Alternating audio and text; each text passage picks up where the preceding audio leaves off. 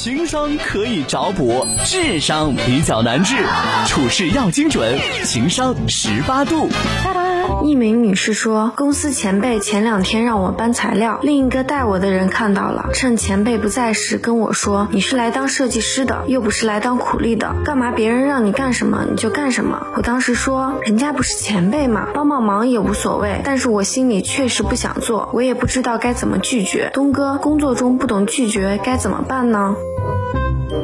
哦，嗯，工作当中不懂得拒绝。然后他想要一些小方法。接下来呢，我们听一下这个九五后的思思老师，他有没有遇到过类似的情况啊？我肯定是遇到过，尤其是才到某一个单位的时候，你肯定要所有的事情都做一做，然后先看一看你到底适合做哪个方向的。对，因为一个公司的业务很多嘛。当然，如果你是想进一个，比如说一线部门，因为他们是设计院，我猜测啊，你刚说到设计，我猜测你是不是设计院？对。然后你想做核心的设计工作，但是你才进去的话，我认为还是需要多方。面去先了解一下各个流程啊，这也是你了解这个公司的一个部分。对，但是时间长了，你说，哎呀，A 让我去搬个东西，啊，B 让我去拿张纸，呃，C 让我去买个外卖，你觉得可以吗？这个时候我觉得不可以了。所以第一件事情就是分时间段，这个我讲的第一个观点就是，我认为先要分时间段。第二。请你偶尔学会拒绝，尤其是在你这个里边已经成为一个熟练工的时候，请你学会拒绝，因为不会拒绝会让你越来越平庸。对。大家有没有看过《天下无贼》？嗯，里边有一句台词说的特别好，叫“二十一世纪最缺的是什么？是人才。”哎，对了对了，是这句话啊。判断一个人是不是人才，是不是要看他的能力是否有稀缺性？对。但你想，你现在在职场当中，啊，你又又做了 A，又做了 B，又做了 C，又做了 D。能否让你自己所学的知识和专业变得专而精呢？嗯哼，变少了吧？嗯你变成了一块砖，哪里需要哪里搬。嗯，这样合适吗？嗯，开始的时候合适，但时间越长，你要知道一点，就是大包大揽的老好人做不到对事情专，所以他可能会让你变得平庸一些。对对对，你就没有办法。在自己喜欢的某一个行业和某一个行当里边。做到顶尖，对，你就不是人才了，所以你就没有更多在职场的话语权。所以为什么要学会拒绝？这是我讲的第二个小观点。嗯，第三个小观点呢，呃，也是因为我本人非常喜欢看电视剧或者是电影。对，《一代宗师》里边有一句话说：“哎呀，人活在世上啊，有的人活成了面子，有的人活成了里子。”对，嗯，生活当中敢于拒绝是一种态度。嗯。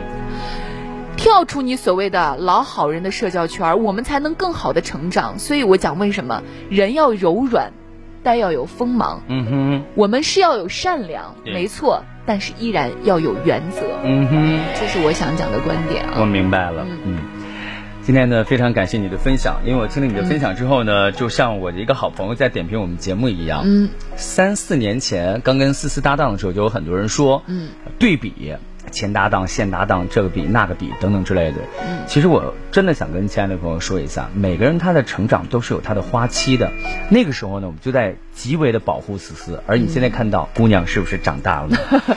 对不对？一点点。每个人都在长大，所以你刚才讲的很好，那我就加以补充就好了。因为今天有一些观点我们是相对来说比较雷同的，嗯，但有一些小细则，我觉得在实操的层面上，我有一些不同的理解。嗯，你比如说，你刚才讲了一段特经典的话，好像就是，呃，什么哪里需要哪里搬，对，合适吗？嗯，我觉得这个话咱们打一个小问号，或者把这句话加个引号。好，因为你刚才也补充了一个小细则，说的是。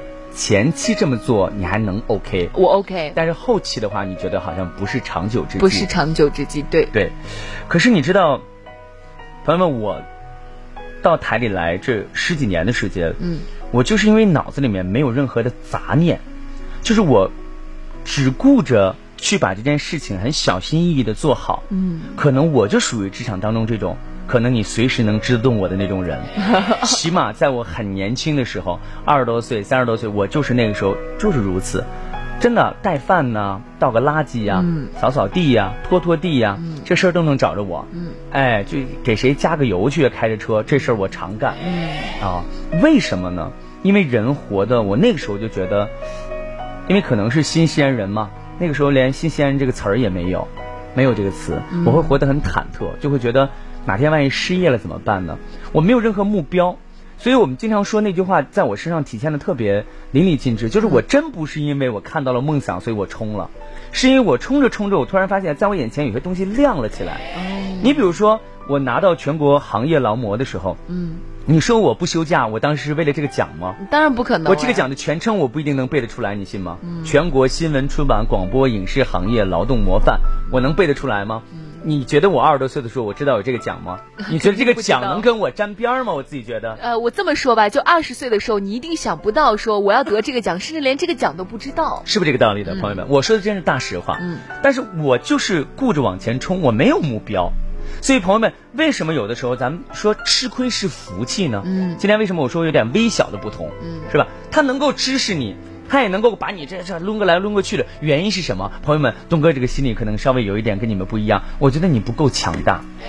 嗯，对不对？对，你做到某个行业，你比如说这个行业当中，你已经做到，你看通过你慢慢的一步一步，你像亮总就是主持人出身，人家现在是主任。嗯。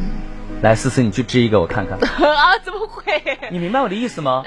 不是说咱们领导怎么这呢？我是觉得你是不是先要把自己弄强大一些？嗯，我给大家讲一讲，聪明人往往会被聪明人误导的。《三国演义》我最近在看，我看到火烧赤壁之后，曹操走华容道碰到关羽，大家知道吧？诸葛亮故意是派关羽去做这件事情，为什么？因为他要放走曹操，但让别人放不会，别人会立功。对不对？我一定把这个曹操的什么给你斩了拿回来。但是我跟大家讲一讲，你那个时候不能这么做，因为那个时候东吴的权势太大了，孙权权势太大了。你可以想象一下，一旦是没有曹操，北方就乱了。嗯，这个时候你还想三分天下吗？你不可能，做不到了吧？嗯，所以是故意放他一条生路，这样才能三足鼎立。嗯，对不对？两个人合叫里剑外合，对不对？然后逐个击破的战略方针，嗯，对不对？应该是这种反应。但是你看，曹操为什么走了华容道？因为走到华容道道口的时候，有一条大道，有一条小道。嗯，曹操心里想的是走哪条道呢？走，哨兵派去看，哨兵哒哒哒哒去看了，看完之后说回禀一下丞相大人，是吧？小路这边呢有烟火，是吧？是吧？是不是是敌人？对方正在等待着我们，是吧？大路这边啊干干净净的没人，咱不行奔着大路走吧？哎呀，他说，哎呀，这就是敌人的曹操。你看，曹操很聪明。疑人不用，用人不疑。但是曹操最喜欢的是什么？怀疑别人。对，所以他怎么办呢？OK，他就想了半天，说：“嗯，在小路上放烟火，这是告诉我这个路上有人。呵呵，假的吧？看来这个路上绝对是没人的，故意放烟火引诱我，啊，不让我过去。我偏要从这走，肯定这条路上没有人。你放的烟火是假的。结果曹操走了小路，碰见关羽，当时就堵在那儿了。哦，聪明反被聪明误。”现在发现了没有？对吧？你想吧，你想的特别多，好家伙，你就觉得自己特别有心眼儿。朋友们，有老道的人在前面呢，他不点破你，微微一笑，但是他比你聪明到极致了。嗯，所以回到这个问题上也是一样的，你老想东想西没有用，把自己弄得稍微强大一点。我讲的非常非常的。可以说很真实吧，对吧？我其实可以告诉你怎么去求资源，对不对？怎么去拖沓他？怎么去求配合？那种技巧性的东西，对吧？我在节目曾经也讲过，你可以讲嘛，对不对？哎，这事让我办，可以，能不能缓两天？你能等不？对吧？你也可以说，哎呀，我部门领导是思思，你要不跟孙思思、孙总打个招呼？孙总这边给我安排了大量的工作，孙总这边一一旦同意了，我就给您帮忙，我这没有任何问题。从我的角度上，我肯定能给你帮这个忙。嗯。这叫小技巧，东哥身上有的是这种小技巧，但不愿意告诉你们，因为我觉得人最终要让自己变强大，不要耍小聪明，知道吧？多吃点亏。绝对是福气的朋友们，而且我爸爸曾经说这句话叫“技多不压身”。我现在明确的告诉大家，这件事儿在我身上淋漓尽致的体现出来了。因为我昨天在华清宫，在拿上麦克风，而且我是被临时叫上去，不是活动，就是好朋友姚总。姚总说要说，哎呀，旭东，前面你给我做个引言，做个铺垫。那我就做铺垫啊。郭门老先生讲：“华清池水色清苍，此时规模越盛唐。不仅宫池依旧制，而今民宿尽天王。”亲爱的朋友们，天下温泉两千六，唯有华清为第一。接下来我们有请华清宫的品牌董事长、党委书记谁谁谁登台致辞。哦！我张嘴就来了，为什么？好厉害呀！技多不压身啊。嗯。对不对？你多学一点东西，你怎么就觉得好像这个事情不在你身上，你就哈哈哈乐了？哎呦，这事儿可没看见我，别看见我，太好了，我躲过去了。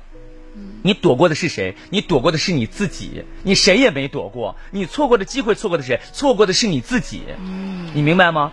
干这件事情，朋友们，咱们不经常说吗？我经常说道理，大伙儿都懂，但是很多人都做不到。在这一点上，东哥要劝大家，不要只学道理，会读书和有文化是两码事儿。嗯，光把书上的皮儿背过了，你不去实践是两码事儿。嗯，不要老觉得自己特别特别的聪明，你失去的全是你的青春和你的机会。所以我明确的告诉大家，特别重要，没有优秀的理念，只有脚踏实地的结果。送给大家。太亮的霓虹灯，天空的颜色好浅，傻子才争吵。落叶是树的风险，情感是偶发的事件，用偏方治好失眠。满意你爱。